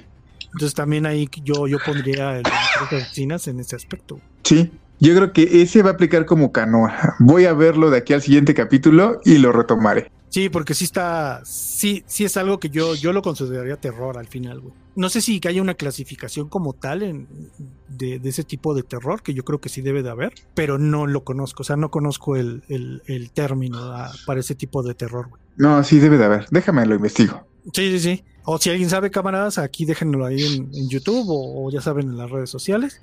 Este, y no se les olvide, por favor, muy importante, dejarnos escrito cuál fue su episodio favorito de Extra Normal, por favor, porque nos interesa mucho saberlo. Diosito, no, por favor. No, si, si se llegan a aventar a ver el- la hora marcada o, o la telaraña, déjenos cuáles fueron sus, sus capítulos favoritos. Eh, yo digo que más la hora marcada porque es más cortito y es más fácil de que los veas. Y de encontrar. Y aparte, no, los dos los encuentras. La telaraña y la hora marcada están en YouTube los dos. Pero la hora marcada es más larga, dura 40, 45 minutos cada capítulo. Y, y no tiene- o sea, sí, ajá. Y si buscan algo sobrenatural o terror así de- del estilo que estamos contando, no lo van a encontrar en la telaraña, la neta. No, no, no va por ahí. Entonces, échense la hora marcada y díganos cuál les gusta, cuál, cuál fue sus, cuáles son de sus capítulos favoritos, por favor. O si tienen todavía la idea de qué capítulo vieron hace algún tiempo, ahí déjenoslo, porque sí, sí estaría chido saber qué tipo de, de terror les gusta, si es el, el terror de sci-fi, este terror eh, diario, o desde el terror como el que le estaba contando que es de este maquillista del toro. También pregúntenle a sus mamás si recuerdan de, si recuerdan las novelas de terror y si les gustaba, porque algo que he visto es que no gustaban mucho. Fíjate que la del maleficio yo creo que fue la que más gustó. Y la de Diana Salazar. Sí, a mí- por eso les digo, pregúntenle a sus mamás a ver si se acuerdan y si les gustaban, porque yo por lo menos en el recuento que hice, ¿A sus mamás o a sus abuelitas? ajá, en el la- recuento que hice no eran como muy rememorables, ¿no? O sea, Sí, no, no, tampoco era tan. O sea, la hora marcada es el top. Así, lo más alto. Y de ahí Ajá. para abajo. No, y, y si era alguien que le gustaba novelas, te recordará más una Mariela del Barrio, una. Marimar, que, que estas novelas. Entonces, sería muy interesante que alguna abuelita o alguna mami de un tataranieto recuerde estas novelas y que te diga, no, si a mí me latía por esto y esto, y esa parte de la novela yo me acuerdo por esto, y ese, ay, estaría cabrón. Yo no encontré a nadie, pero pues veamos con los seguidores. El, el mundo es muy grande. Entonces, pues aquí está el, el, el- la- lo que nos trajo este viejito cascarrabias. Si quieren comp- complementarlo, si quieren contarnos algo, ya saben que pueden hacerlo a todas nuestras redes sociales, que nos encuentran como el décimo informe. También en nuestro correo, que siempre está vacío, que es el décimo informe arroba gmail.com. Seguimos esperando ese mensaje de Hotmail, chavos. Chavos. Chavos. Ruco, Chavos. Pues estamos en los ochentas, ¿no? No manches, Ah, qué pinche. ¿Qué, qué más? ¿Qué más? ¿En qué más? Ah, pueden escucharnos en diferentes plataformas que, que, produ- que, que den podcast. Podcast. Eh, podcast. Nos quedan cinco capítulos y esperemos que sean de su agrado porque son de los que más nos han gustado. eh, mí, eh, por lo menos a mí, de los que he escrito, son los que más me han gustado. Ok. Entonces espero que los disfruten. No, a mí ya no me queda nada más que decir. Disfruten el terror, pero este el terror mexicano tiene ciertos obstáculos como como de los 90, no, como del 2000 para acá. Yo creo que no. De hecho, aquí hay algo bien interesante, pero más bien el mexicano se acostumbró mucho a consumir a partir de la televisión. Pero el terror ha encontrado espacios en otros lugares, entre ellos los cómics y los libros. Así, me Ah. refería a, producciones nacionales, güey. Por eso, O sea, sea, defe- es que Ah, o sea, estás, el- defe- el- el- el terror en general estás o sea, el terror en general a tu, a tu querido extra normal, entonces, güey. No, a lo que me refiero es de que de repente, por ejemplo, el, acercarte al terror, no solo a la tele, güey, y al terror mexicano. O sea, en algún momento lo platicamos. No es lo mismo de repente es leer a King y nunca salir de Maine y imaginarte Maine como ese güey te lo describe, a de repente leerte a un Toño Malpica que te escribe una novela de terror para adolescentes y que todo se desarrolla en la Roma y que de repente hasta anda describiendo Temeave, ¿no? O un, este güey, ¿cómo se llama? Bernardo Esquinca, que te lleva al centro, al zócalo de la Ciudad de México, por donde cualquier chilango ha pasado y de repente te, te explica que ese lugar donde tú lo veías lleno de vagabundos, no son vagabundos, güey, son zombies. Y tú dices, verga, sí parecen zombies. Sí, Entonces, el terror mexicano ha encontrado otros nichos, ¿eh? Ajá. Entonces, a lo que me refiero es que no en, eh, en el ámbito de la televisión. En la televisión sí ha bajado muchísimo la calidad.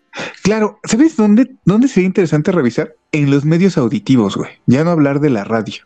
Ok, sí, sí, Es- como podcast, como... Ajá, obviamente eh, es un referente, marca Diablo, la mano peluda y Juan Ramón Ah, Sáenz. claro, claro, claro, claro. O sea, ese güey es un puto parteaguas. Y aparte el señor tenía un carisma brutal. Pero de ahí, o sea, no sé, hasta la radionovela desde el punto de vista de eh, a lo mejor eh, psicofonías podcast, O a los de Sonoro, Sí, sí, sí, ajá, exacto, exacto, es lo que te iba a decir. O desde los canales de YouTube, que mucho de narrativa, Ajá, de cuentos. narrativa. Hay uno muy bueno que se llama El miedo mismo, güey. Sí, sí es así. El nombre. Oh, el de Rapatustra.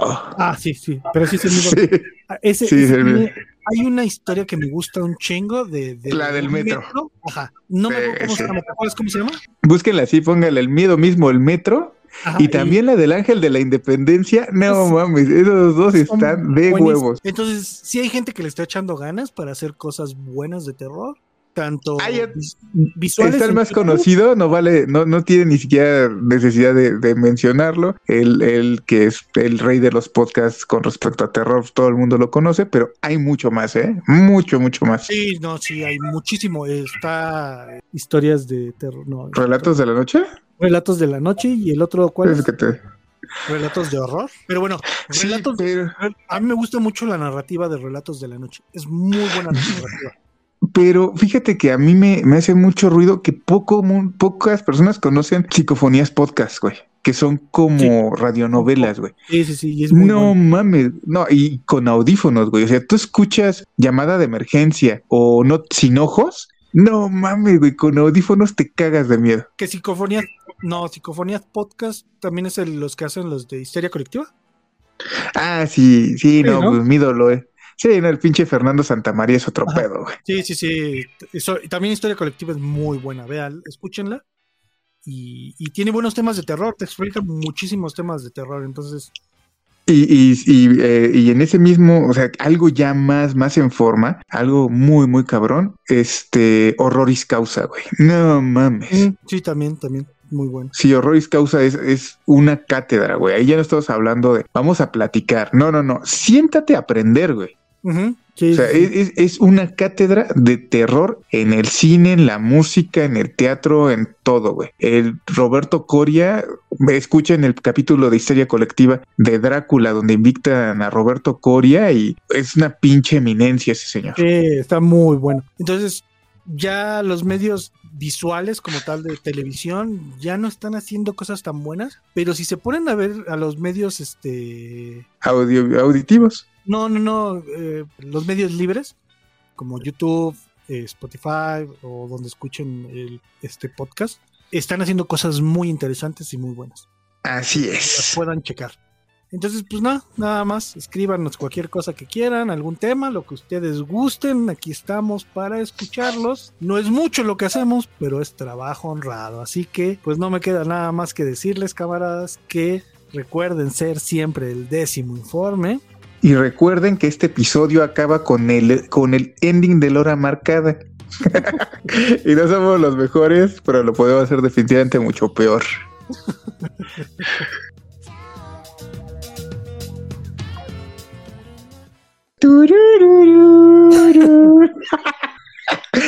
No, el que quedó, güey. Ahí ahí lo saqué del corazón.